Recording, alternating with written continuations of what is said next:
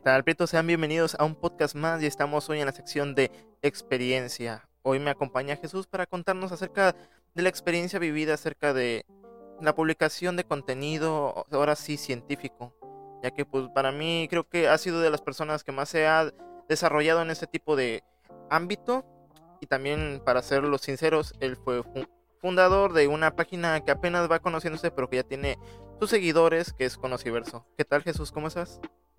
¿Qué tal? ¿Cómo están chicos? Y pues sí, como lo comenta este Lark, fui cofundador de una página, este, actualmente ya no formo parte de ella, pero sí, la verdad es que estaría interesante compartiros un poco de lo que es ahora sí que crear contenido científico, porque créanme que es más difícil de lo que, de lo que parece. Bueno, yo quisiera que me contaras, güey, cómo inicia esa de que voy a publicar algo científico, cómo nace esa espina, porque no, no cualquiera lo va a hacer creo que la mayoría de nosotros anda buscando lo que es contenido más comercial o ahora sí más para las masas. De hecho, lo que comentas ahorita, el nacimiento del, querer hacer contenido científico surgió justamente de que, este, pues el hecho de que muchos de los contenidos que aparecían eran muy, sensacionalistas, que buscaban nada más la atención al momento, etcétera. Y pues en aquel instante, cuando estábamos, ahora sí que mi compañero y yo trabajando en este proyecto, pues nos surgió la idea de, oye, ¿por qué no hacemos ahora sí contenido científico, pero contenido científico que tenga, o que se pueda comprobar? Porque normalmente pues te botan la información y tú dices, ah, no, sí, qué chido, te la crees sin saber si realmente es completamente real. O sea, y ese es el asunto que pues nosotros queríamos evitar. O sea, a la hora de publicar el contenido, mostrarle al, usuario que sí era este verídico. Porque pues sí, te digo, te topas con un montón de cosas. Por ejemplo, el tipo de...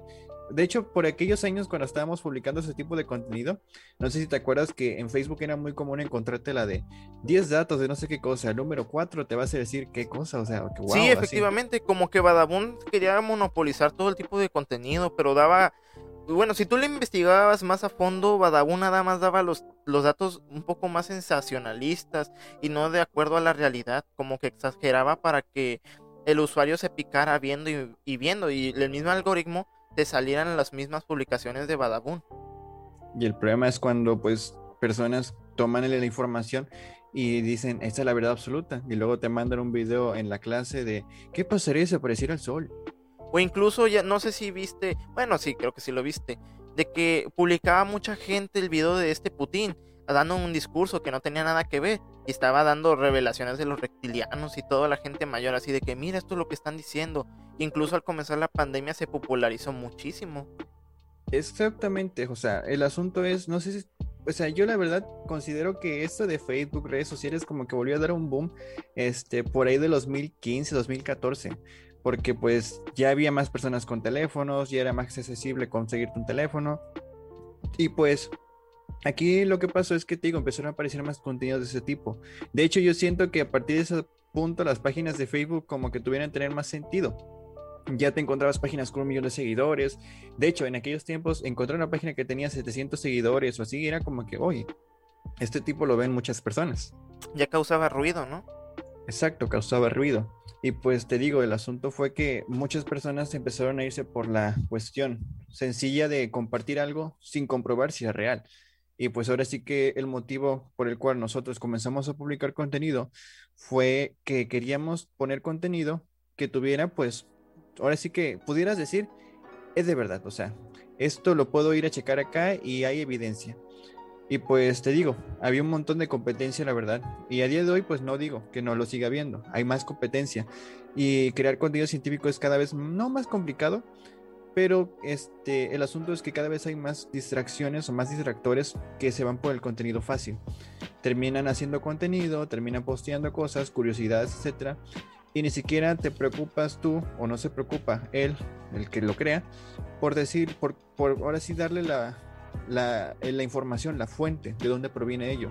Porque pues la verdad es que en internet te encuentras muchas fuentes de los deseos porque pues de verdad no tienen absolutamente nada. Es que nosotros también como consumidores tenemos esa responsabilidad o más que nada también flojera porque ya no están dando el producto peladito en la boca. Y si viene un video o de un youtuber o cualquier creador de contenido grande, como que no los tragamos. Y al final de cuentas se va haciendo como un bucle sin fin.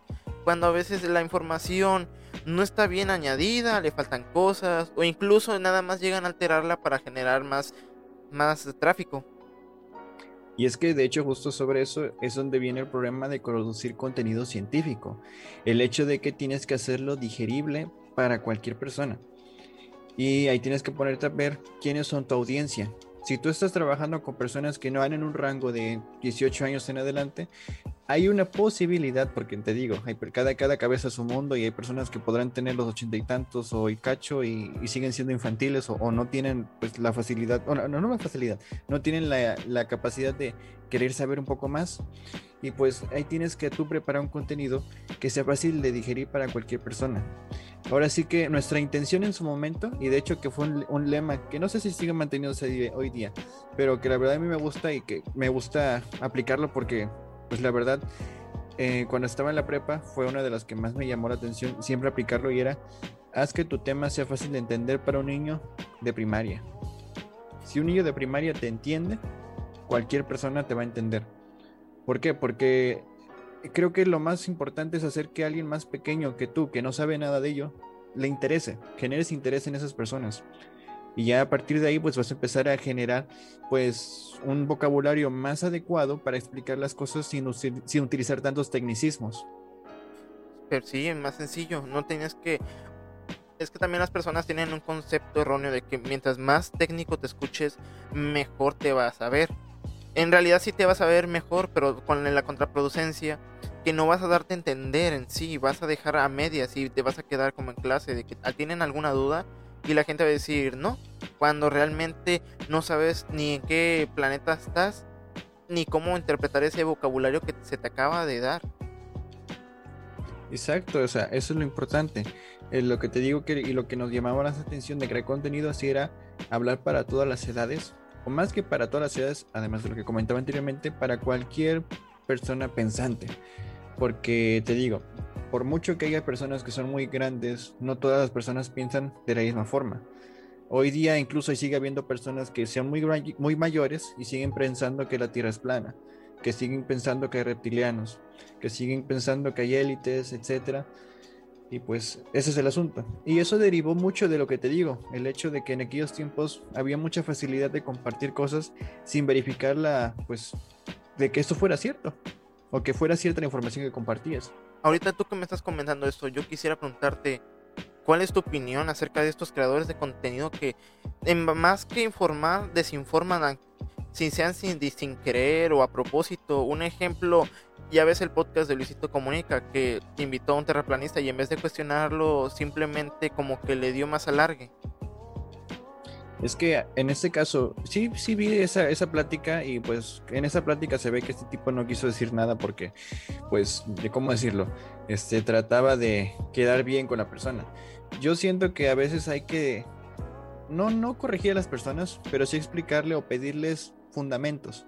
Porque créeme, el problema más grande que suele haber cuando platicas con alguien que está muy fijo sobre un tema es que cuando le preguntas o le dices, a ver, explícame por qué sí o por qué no. O sea, se quedan sin palabras porque realmente solamente creen en ello porque sí, no porque realmente este, tengan información que lo, que lo respalde. Como es el caso, te digo, de muchos terraplanistas no todos tienen buenos fundamentos o no todos, o hay gente que nada más dice que sí por pertenecer a ese grupo. Sí, la verdad es que más que nada es por la ignorancia o no querer problemas.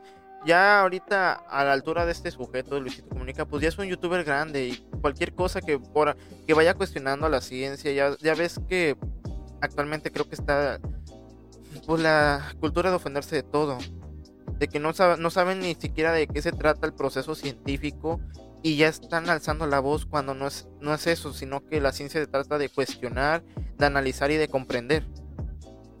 Exacto, y, más que nada, para no ir justamente a ese tema, simplemente un resumen chiquitito. Si no dejas de comer animales, si te sigues usando maquillaje chino y esas cosas, no digo que no te quejes, pero piensa más en lo que vas a, o sea, piensa un poco más tu razonamiento, o sea, para que veas si, realmente tienes argumentos que decir. Bueno, vamos a dejar, dijeran, esos son temas con, controversiales que a mucha gente no les va a parecer, pero ya cuando te pones a investigar un poco más de cómo son estas, pues, cultura o lo que tú quieras llamarle, procedimientos, es, es más complejo de lo que es. tiene más que comer el pastel, la torta. Pero la pregunta que te quería hacer, ¿cuál fue que ahora cuál fue tu reto de poder destacar en creando contenido científico para llamar la atención? ¿Cuál fue el reto entre tu compañero y tú? El reto más grande era generar interés en las personas. Porque ahora sí que las personas les gusta mucho saber cosas rápidas. No les gusta que les des tanta información.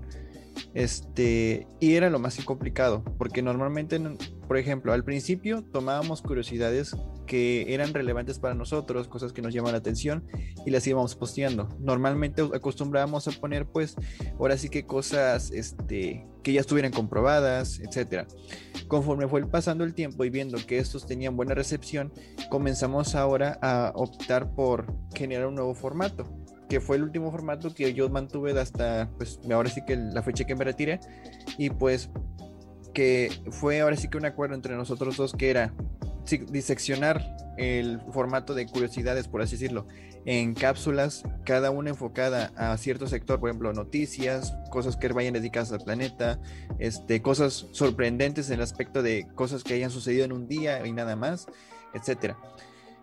Y pues la forma en la que nosotros este, nos complicamos, ahora sí que, no, mejor dicho, no complicarnos, sino que tuvimos que romper ese, ese, ese muro que nos detenía de llegar a más personas fue tratar de hacerlo digerible para todos y segundo, este, tener algo que fuera fácil de leer y que tú supieras que la persona que lo lee fuera a decirle a su compañero amigo, oye, aprendí esto hoy.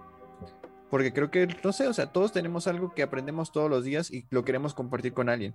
Porque, no sé, o sea, llama la atención. Es como que hoy eres un poquito más este, culto porque aprendiste esta cosita. Y pues ya, a quien le interese, pues ya podía ir y comprobarlo. Porque eso sí, el problema también que te trae el contenido este es dónde compartirlo. ¿Por qué? Ah, eso es lo que iba. Eso es lo que iba de cómo lo compartías, porque a veces es muy difícil difundir ese tipo de contenido. Yo veo que en Facebook se comparte ahora ya más genéricamente a través de fotos y ya ves que le ponen la foto y arriba como un pie de un cachito de una leyenda. ya te lo explican y van desglosando tipo de fotos. ¿Tú cómo, cómo la hacías? El asunto era este. En este caso, nosotros optamos por las imágenes que tenían tanto el texto que era la noticia. Prácticamente, imagínate tú la noticia de primera plana con el fondo y todo. O sea, tratar de que en una imagen se entendiera todo lo, lo más rápido posible. Poníamos en la parte de arriba un resumen más amplio de la noticia, pero sin pasarnos a escribir una Biblia prácticamente. Y al final de eso, el link para que la persona que quisiera comprobarla o que quisiera verificar que eso es cierto, lo checara, porque ahí es donde viene el problema.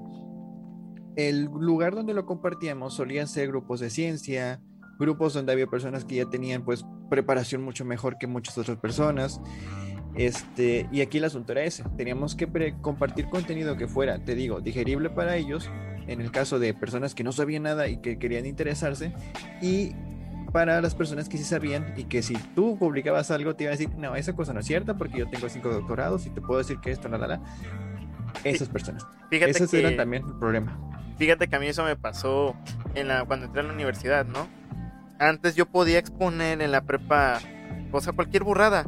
Y pues yo lo hablaba con una seguridad de que si el mar es verde porque es verde y me creía, ¿no? A veces el maestro ni cuestionaba porque desconocía el tema. Pero ya llegando a la universidad pues te topas con un montón de mae ahora sí maestros que tienen maestría y que tienen doctorado y si tú dices una pendejada te acababan. Ya ves que así nos pasó con una maestra. Sí, y eso te digo, es el asunto. Cuando compartíamos nosotros información en esos grupos donde había personas que tenían una preparación mucho mejor que nosotros, teníamos que entender que había, la, había no solamente que hacerlo fácil y digerible para todos, sino que además este, hacer que ellos no, no, no, nos dijeran que éramos unos tontos, por así decirlo, que hubiera este, fundamentos, o sea, que hubiera, este, que también ellos se sintieran cómodos leyéndolo. Y te digo, ese es el problema. De hecho, ahora sí que compartiendo una anécdota curiosa, los grupos de ciencia que normalmente encuentras en Facebook o, páginas en Twitter, etcétera, hay un montón de gente demasiado tóxica. O sea, los grupos de ciencia suelen ser muy tóxicos. Incluso las ferias, no las ferias de ciencias, pero los conjuntos, así cuando te vas Ah, no sé si has oído de los campus party o de, o de, eventos donde se recopilan muchas personas que van al sector científico. Sí, me imagino que hay toxicidad. Imagínate. Ah, no es, es, es, muy común encontrarte con personas que se quieran, que te quieran decir que tú eres tonto porque ellos saben más que tú. Pero te digo, o sea, el asunto es que nos, no, digámoslo así, si tú tuvieras 10 personas de ese lugar aquí enfrente, 5 o más de 5 son ese tipo de personas que, que se creen que saben todo o que se creen mucho más superiores a ti solo porque saben un poco más que tú. Y ese es el problema. En la comunidad científica hay mucha gente que es recelosa de lo que sabe. Y nunca, güey. Nunca este, se te acercó a alguien o le echaron hate a tu página, así difamándola que no daba los datos correctos, así como lo está diciendo. Sí, llegó a suceder. Y cuando sucedía, simplemente le decíamos, vea el link que compartimos de la página científica donde viene la información y de hecho el detonante de que nosotros empezamos a usar las fuentes, porque antes no las usábamos del todo, ¿por qué? Porque pues el dato era, e, era más muy obvio o era muy evidente, o sea, era como que pues, este, si quieres saber más te recomendamos que, que te informaras tú. Pero pues empezamos a usar esas cosas porque pues había personas que venían y decían esas cosas y te digo, la forma más fácil de decirles, hey, yo me limpio las manos, ¿por qué? Porque esta información está aquí, está escrita por un doctor, por maestros, por esto, por eso, por eso, lo está respaldando una asociación, es verdad, o está comprobado, o se está comprobando. Así que pues hay evidencia, y ese es el asunto. Con esas personas que era ahora sí, los haters de la página que teníamos no eran personas Ahora sí que, que tú no. Sí, o sea, no eran personas que te imaginabas tú que nada más empezaban, ah, la, la, la, empezaban a escribirte groserías y eso, no. Eran normalmente personas que tenían preparación y que decían, oye, ¿cómo estás compartiendo eso a estas personas? Eso. Esas eran las personas y eso te digo, si tú quieres contenido científico te vas a topar con personas que son así. Y créeme, en la industria, bueno, no en la industria porque es en la industria, pero en la hora de crear contenido científico y sobre todo al lidiar con personas que saben del contenido científico, hay mucha gente muy negativa, hay gente muy, muy mala onda, la neta. Créeme, o sea, y eso es en general, o sea, en cualquier sector que vayas, ya sea, por ejemplo, aquí en el sector de tecnología, en el sector de dibujo, donde quiera, siempre hay gente que es muy, por, cerrar un término, muy mamona. Neta, muy mamona. Y es lo malo, porque este, creo que lo más bonito de la ciencia es poder compartirla con cualquier persona. Y por eso yo te digo que el objetivo de la página era pues compartir ciencia y hacerla digerible para quien fuera. Porque te digo, esos son los problemas en los que muchas páginas fallan. Que hacen una... comparten la Biblia entera de información, pero pocas personas se detienen a ver eso. ¿Por qué? Porque primero el diseño no es atractivo, la información no es interesante y pues ya, así pasa. Bueno, este, por eso mucha gente se, se, aleja de la ciencia. Hablando de eso, güey, quiero preguntarte, ¿tú cómo preparabas el contenido? ¿De dónde sacabas lo que es la información? ¿Cómo decías, esto va a pegar, esto no? ¿Cómo lo voy a... Ya hablamos de la distribución, pero yo estoy hablando de cómo lo voy a distribuir en un formato que digas es sencillo, es entendible y puede que esté rolando entre varias gente. ¿Cómo hacías ese proceso o cómo planteaba tu pareja pues eso?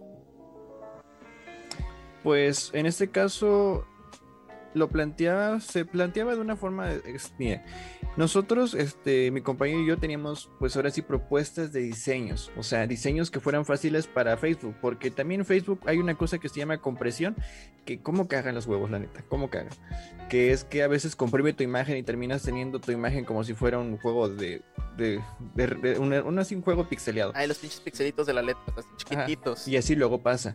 Y no, y el asunto es que nosotros tratábamos de evitar eso lo más posible, así que ahora sí que en aquellos tiempos yo tuve que meterme mucho en lo que es el diseño, ver un poquito cómo es que ver el formato que aceptaba Facebook, cuántos píxeles por cuántos píxeles, etcétera.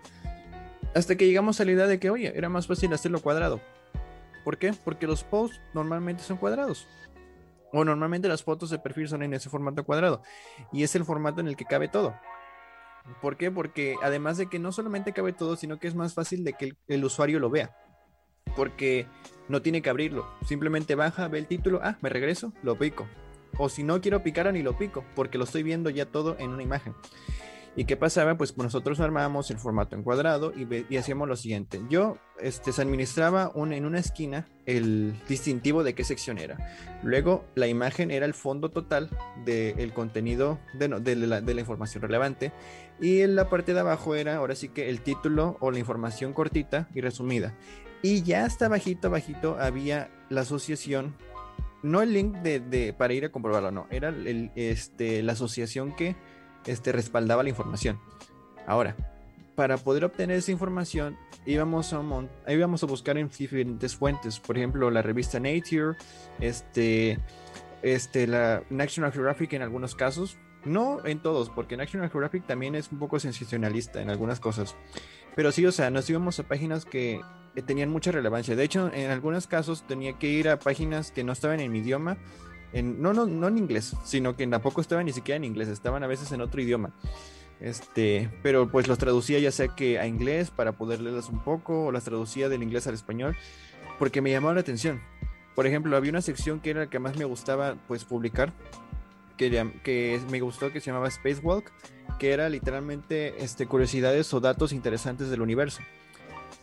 Y pues para hacer esa sección tenía que irme demasiado a páginas, pues ya sea como los posts donde se, colocaba información de la NASA, este, cosas, ahora sí que los, los, rincones que no normalmente la gente llega a encontrar en las secciones de noticias, porque hay cosas que no se encontraban en Google, tenía que irme a DuckDuckGo, porque DuckDuckGo lo que hacía era filtrarme la mayor cantidad de información para dejarme nada más lo interesante y, no lo que tuviera un chingo de, ahora sí que un montón de anuncios o cosas, sí, o sea, cosas de basura.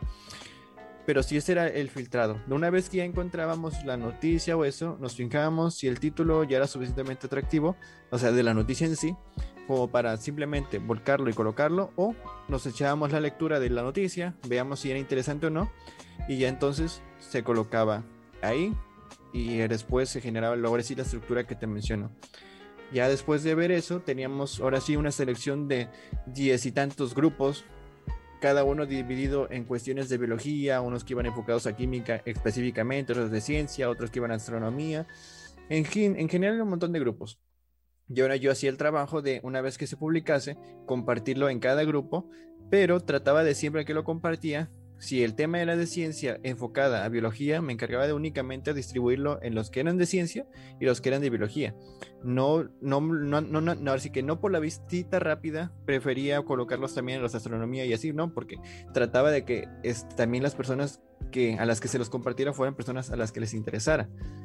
Y te digo, era un rollo. Y te digo, ese es el asunto por el cual, pues, este, no, no, no es tan práctico como parece. Y el asunto también que viene a ser un extra es el hecho de que este, este contenido sí tenía buena, una buena recepción. Y aquí es donde viene también un asunto interesante que muchas personas a lo mejor que tengan páginas sabrán. Y es que la gente le da hueva o, que, parece que tiene una pesa en el dedo como para poder darle un like o compartirlo. Sí, la verdad, a veces creo que te esfuerzas por lo que me estás contando y por lo que yo hago también nos esforzamos muchísimo para poder hacer un contenido y que no se les pueda, no sé si por malinchistas o por no querer apoyar o saber que hiciste algo mejor de lo que estabas haciendo X persona, no quieran darles apoyo. Y no sé si nada más es aquí en Latinoamérica, pero he visto que si tú pones o información en inglés o en otro idioma, se difunde más rápido. Y eso lo comprobé con YouTube subiendo un video en inglés que no, o sea, un video X nada más con el título en inglés y tuvo más vistas. Y sí, o sea, lo que dices tú es verdad, porque pues a cuestión de los países de allá hay gente que le interesa mucho más. Y ese es uno de los problemas que también nos enfrentamos. En México, en Latinoamérica, muy pocas personas les interesa la ciencia. Y cada vez es menos la cantidad de personas que les interesa la ciencia. De hecho, yo grabé un, este, un podcast de eso, de cursos, donde hablaba de que cada vez hay personas que les interesa menos la ciencia. Y tú nunca está mal. Bueno, ahorita vamos para allá. Ahorita que mencionaste lo del curso, ¿tú nunca intentaste dar un curso por, por tu página? A día de hoy ya se están llevando cursos ahí, pero el objetivo principal del proyecto no era llegar ahí, de, en cierta manera, hasta ahí. O sea, me refiero que yo en su momento no tenía la idea de, llegar a ese punto. Este, sí me llamó la atención, pero ahí es donde también hay un asunto curioso. El problema de los cursos de ciencia, y que también hago hincapié, te digo, en ese, ese podcast, y que la verdad es mucho más tedioso. Si te digo que por, de por sí compartir contenido es tedioso, hacer un curso es mucho más tedioso. Porque yo la verdad soy de la idea de que no le puedes dar un curso de ciencia del todo, por claro, o sea, que se puede, se puede, pero este, a, una persona muy grande, o sea, por ejemplo, imaginemos que yo, una persona de veintitantos y dieciocho tantos, etcétera, en el rango de 18 a veintitantos años, normalmente las personas que toman cursos quieren un papelito o sea, quieren un comprobante de tiempo, o sea, un comprobante que diga esta persona estuvo tanto tiempo aquí. Pero que está avalado, ¿no? Por una asociación. Exacto, pero que está avalado por una asociación. Y es donde viene el problema. Yo la verdad jamás pensé en la idea de hacer un curso para personas de esa edad. ¿Por qué? Porque normalmente no van a hacer tantos. Porque, normal, porque yo siento que siempre debes dirigirte al sector que va a entrar antes de la universidad. No a los que están ya en la universidad. Porque te digo, la gente que normalmente ya está en esos grados, no les interesa prefieren que ir a una página donde sí les verifiquen o les certifiquen que hicieron eso. Y yo siento que es el problema más grande porque, pues, certificar un curso del área de científica o así es más complicado que certificar un curso para cualquier software de computadora que exista. Y esto mí lo mencionaba ahí. Por ejemplo, hay páginas que se certifican como lo puede ser LinkedIn, lo que hace LinkedIn, LinkedIn es hacerte un examen general de las de aplicaciones o cosas de software en específico. Y cuando terminas te certifican ahí y te dicen no pues esta asociación como LinkedIn te, certifica de que tú tienes o que estás avalado para por así no para enseñar pero que sabes esto pero para cosas de ciencia no es así.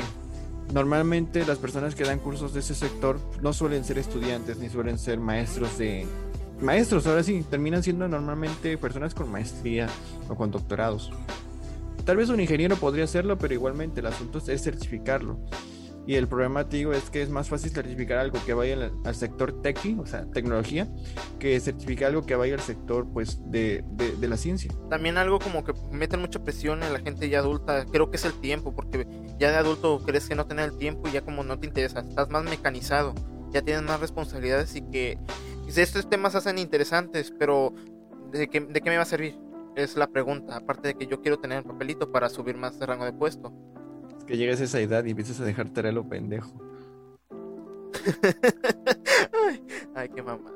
Pues sí, o sea, pero es que el asunto, digo, el problema también es que, no sé por qué, pero es, es, también el problema es que hay personas que ya son grandes y que tienen la misma manía que te comentaba, de que son no mamones, sino muy recelosos de lo que saben. Es que se estancan, se estancan muchísimo ya la gente grande, es que ya te digo, o sea, ya tienen una maquila ya de A B en la cabeza y no, no salen de ahí. Y eso lo vemos en la universidad, güey. Porque le contestas a un maestro que tiene maestría, pero que esa maestría ya fue desde el año del caldo y le corriges y se caga. Es que es el problema. Hay muchas personas que cuando terminan dejan de querer aprender. Y la verdad es que aprender es innecesario todos los días. Todos los días necesitas aprender. ¿Por qué? Porque lo que hoy sabes posiblemente mañana cambie. Y si te quedas bajo el mismo modelo, va a ser complicado avanzar. Tan solo, o sea, te digo, nosotros tenemos experiencias así con algunos profesores. Pero no creo que las personas que nos escuchen ahorita no tengan experiencias iguales. O sea, el hecho de que hay profesores que tienen información muy antigua que no han querido cambiar simplemente porque les funciona aún. Y el problema es que esa información que te comparten te está pasando factura a ti porque tú eres el, que, el, futuro. Y si tú eres la persona que se queda con la información que le dan, pues tristemente te vas a quedar como él. Y si quieres realmente salir adelante, vas a ir a buscarlo e informarte tú por tu cuenta. Pero ¿de qué sirve entonces que tengas un profesor? Si ese profesor simplemente es un piso de papeles. Incluso creo que por temas más sencillos no se han actualizado. Eso ahorita estaba leyendo acerca del sistema métrico. El año pasado se cambió el sistema métrico. Ya no son las mismas medidas que usamos, pero sin embargo nadie nos ha dicho nada. Seguimos igual. Así de tan solo vamos de, güey, conecta el, el proyector bien. Es bueno, eso sí que... No, eso es vergüenza ya. Eso es no tener madre. Los proyectores. Luego llegas y te cambian el, idioma japonés.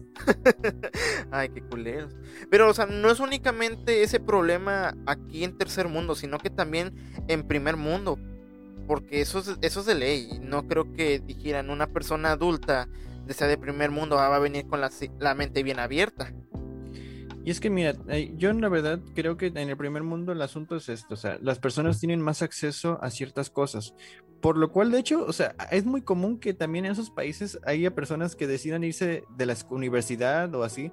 ¿Por qué? Porque hay más accesibilidad para poder aprender allá, o sea, digamos, tú allá con las posibilidades económicas que tiene el país, podrías decidir dejar la universidad, emprender un proyecto y tal vez si salga mejor de lo que podría salir en un país de tercer mundo o en un país de Latinoamérica. Este, en cambio ya pues es otro asunto. Por ejemplo, ya tenemos experiencias de, bueno, mejor dicho, tenemos evidencias de personas que dejaron la universidad y les fue bien. Pero también qué tipo de modelo van a, van a usar. No podemos decir que hay salte de la escuela y vas a operar. También qué tipo de ah, no, por supuesto proyecto. Tú ponle que, por decir algo, una barbería un curso de barbería, creo que por internet, sale y pues todos necesitan cortarse el pelo y obviamente va a ser retrificante para ti y beneficioso a la larga. Exacto, poner uñas también. Ah, ya Sí, también, aquí ponen muchas uñas, ya hay mucho nails. Joana de hecho es cagado porque o sea, es interesante cómo esa industria que, que de personas que están poniendo uñas terminan ganando a la semana mucho más de lo que gana un profesor. Es por el sistema es por el consumismo, sistema de negocios y aparte que te tratan bonito cuando vas. Es que es la rentabilidad, o sea, el asunto es que te digo, cada vez hay personas que les interesa mucho menos aprender más cosas y pues no sé, o sea, por eso se abren campos laborales nuevos que pues, es la verdad, no, no, aportan del todo a, a la sociedad. Porque dirás, ay, pero mis uñas bonitas van a aportar a la sociedad. Sí aportan, pero aportan, este, ¿cómo decirlo? Una estética, le aportan, este, una apariencia a una persona. Pero ese cambio de uñas no está llevando a que la ciencia evolucione cada día. Sin embargo, estás aprendiendo algo nuevo por internet. Se puede decir que es una distribución de conocimiento. Exacto. Y eso se digo, o sea, es el problema que normalmente te digo, y que también lo menciono ahí, es el hecho de que se está compartiendo mucho más contenido, o mejor dicho, se está compartiendo más aprendizaje enfocado a hazlo tú en casa o cosas así. Y se está perdiendo la esencia de aprender, pues, ciencia. O sea, se está perdiendo el interés por querer aprender más, más allá de lo que es hacer tu cajita en casa y que tu cajita brille o etcétera. O sea, el asunto es que ya hay pocas personas interesadas en querer saber más, en querer preguntar qué pasaría, este, o qué, o por qué es que esto funciona así, o etcétera. O sea, la gente se quiera con lo que ya hay. ¿Tú nunca sentiste un estancamiento en tu página o cómo tú sentiste la evolución de tu contenido ahí? Eh, la verdad es que técnicamente, o sea, yo sentí un montón de estancamientos en esa página porque había una, ¿cómo decirlo? Había como un teléfono descompuesto en algunas cosas, o sea, si bien al principio trabajamos bien y este, pues hay complicaciones a la larga, o sea, este, no siempre se puede hablar el mismo idioma con las personas. Y yo siento que lo más positivo cuando ese punto llega es simplemente, pues, distanciar, este, ya sea o el proyecto, o sea, en el sentido de dejarlo, o romper una amistad.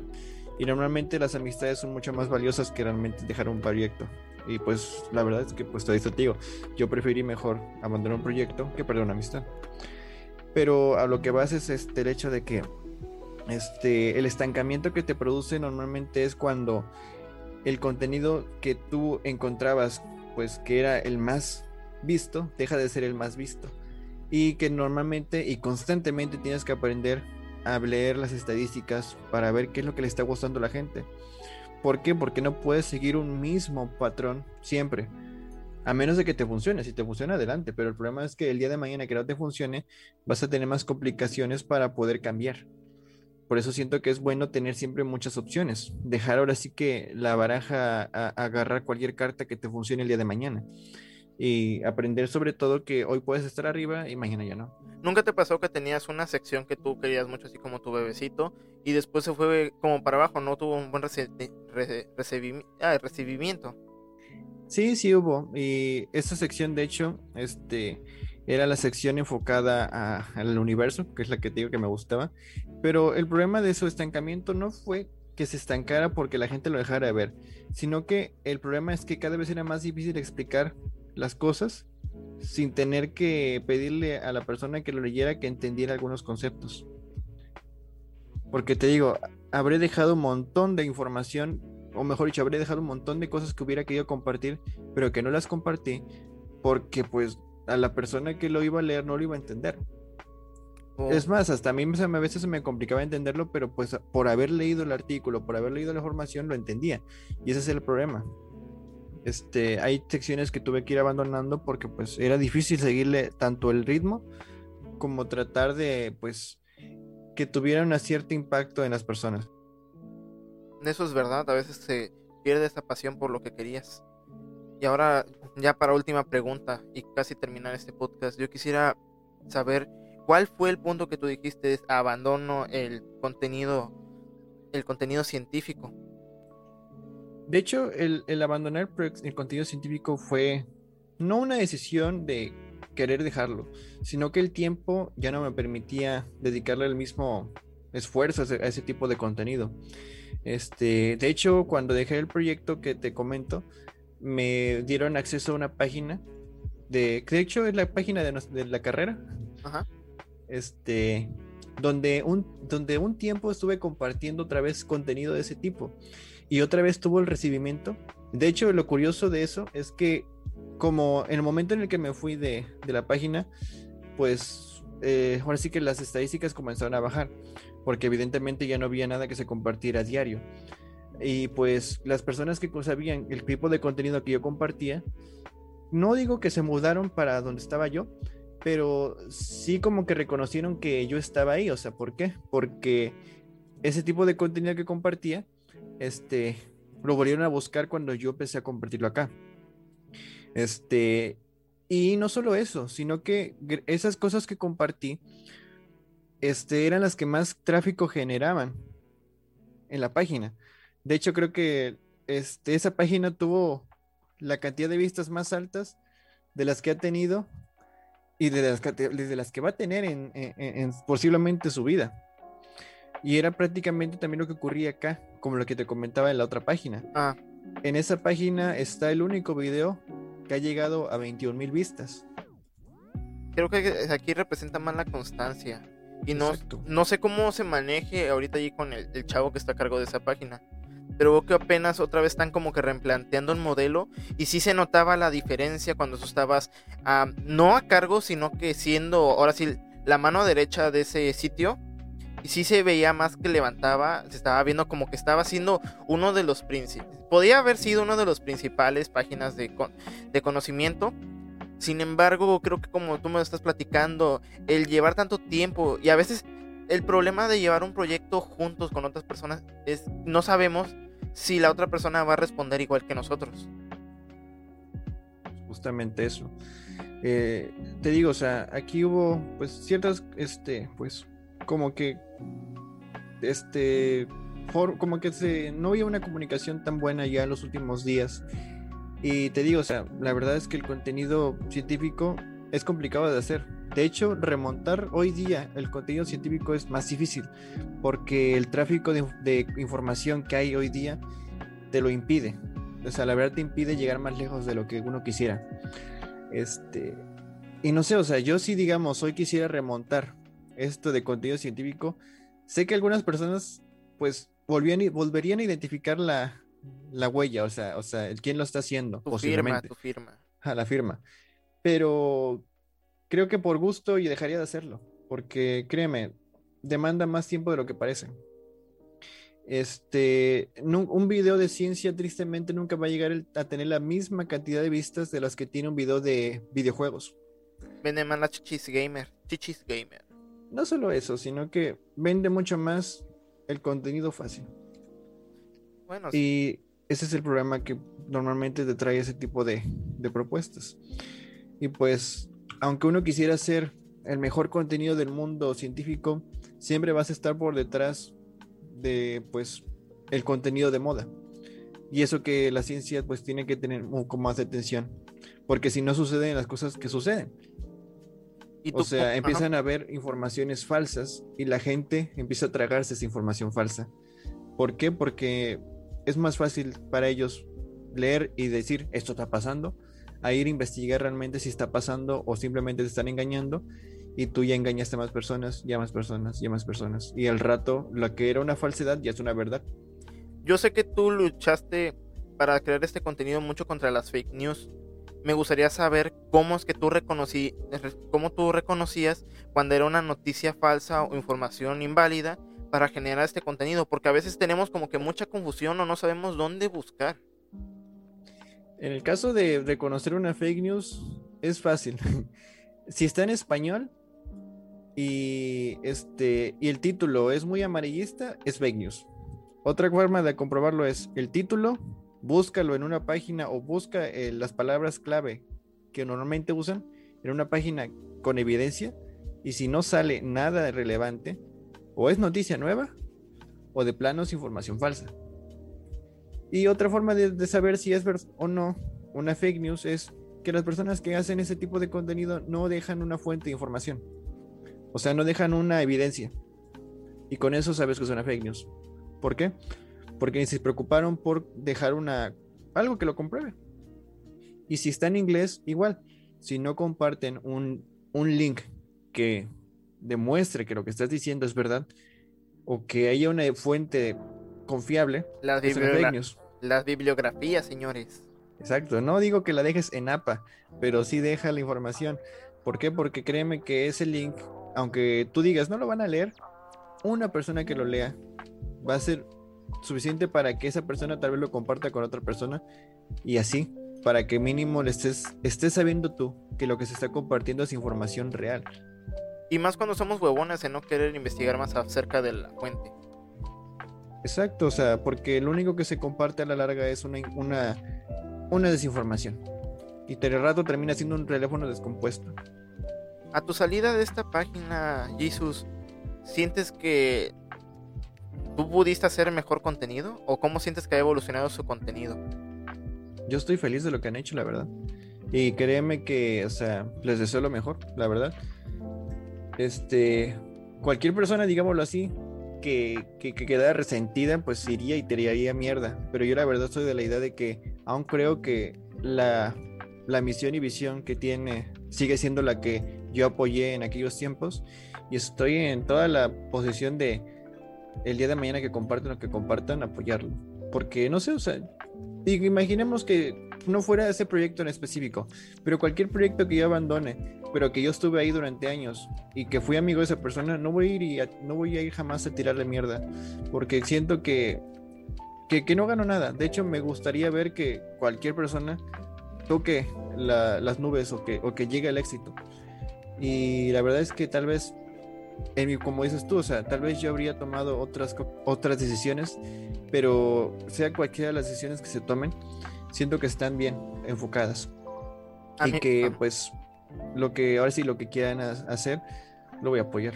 A mi punto de vista creo que como tú dices, ha evolucionado quien lleva a cargo esta página ahorita, simplemente que todavía no se han definido cómo distribuir su contenido. ¿Y algún consejo que tengas para quien quiera em-, empezar a hacer este tipo de contenido científico? Que creo que la recomendación más fácil que les podría hacer es que sean este, curiosos. Y una vez que sean curiosos, que se esfuercen por siempre ver que lo que hagan o que lo que busquen sea real, que sea verdad. Porque esa curiosidad se va a alimentar de forma positiva. Y cada vez que aprendas algo, vas a saber que lo que aprendes es completamente real y verídico. Ahora sí que lo que más le puedo recomendar es, si quieres aventarte esto, que espero que te guste leer, que te guste aprender, porque créeme que es lo que más vas a necesitar. Eh, eh, eh, amar demasiado aprender. ¿Sitio que recomiendes para conseguir la información, men? Hmm, ese es el asunto, o sea, yo la verdad te diría que una de las páginas que más me gustaba para artículos es este Nature, porque pese a que es una página que sí habla de artículos y así, este, no es tan complicada como otros sitios. Pero en realidad ahora sí que viniéndome a la mente, pues diría que Nature.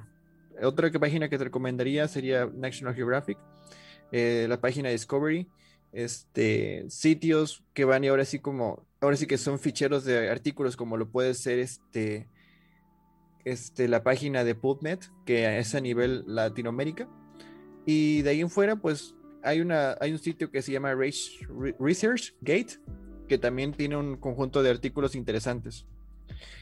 Y que crees un montón de cuentas porque hay lugares donde va fuerza, tendrás que compartir cosas para que te dejen acceder a cierta información. Bueno, muchas gracias Jesus por dar, compartirnos esta bonita experiencia a través de tu travesía por el contenido de científico. En serio, gracias por compartirlo. No creí que fuera así una práctica tan interesante. Y pues bueno, yo fui Lark y esto fue Distracción RCA. Espero que te haya gustado este podcast y si llegas a este punto, neta, gracias. Nos veremos en la siguiente emisión. Recuerda seguirnos en la página de Desenfocados donde estaremos publicando nuestro contenido, mi contenido esencialmente y el de Jesus. Además de seguirnos en nuestro canal de YouTube en Ciudad RGB y Jesús en Desenfoque. Sin más que decir, yo me despido y hasta la próxima. Bye bye.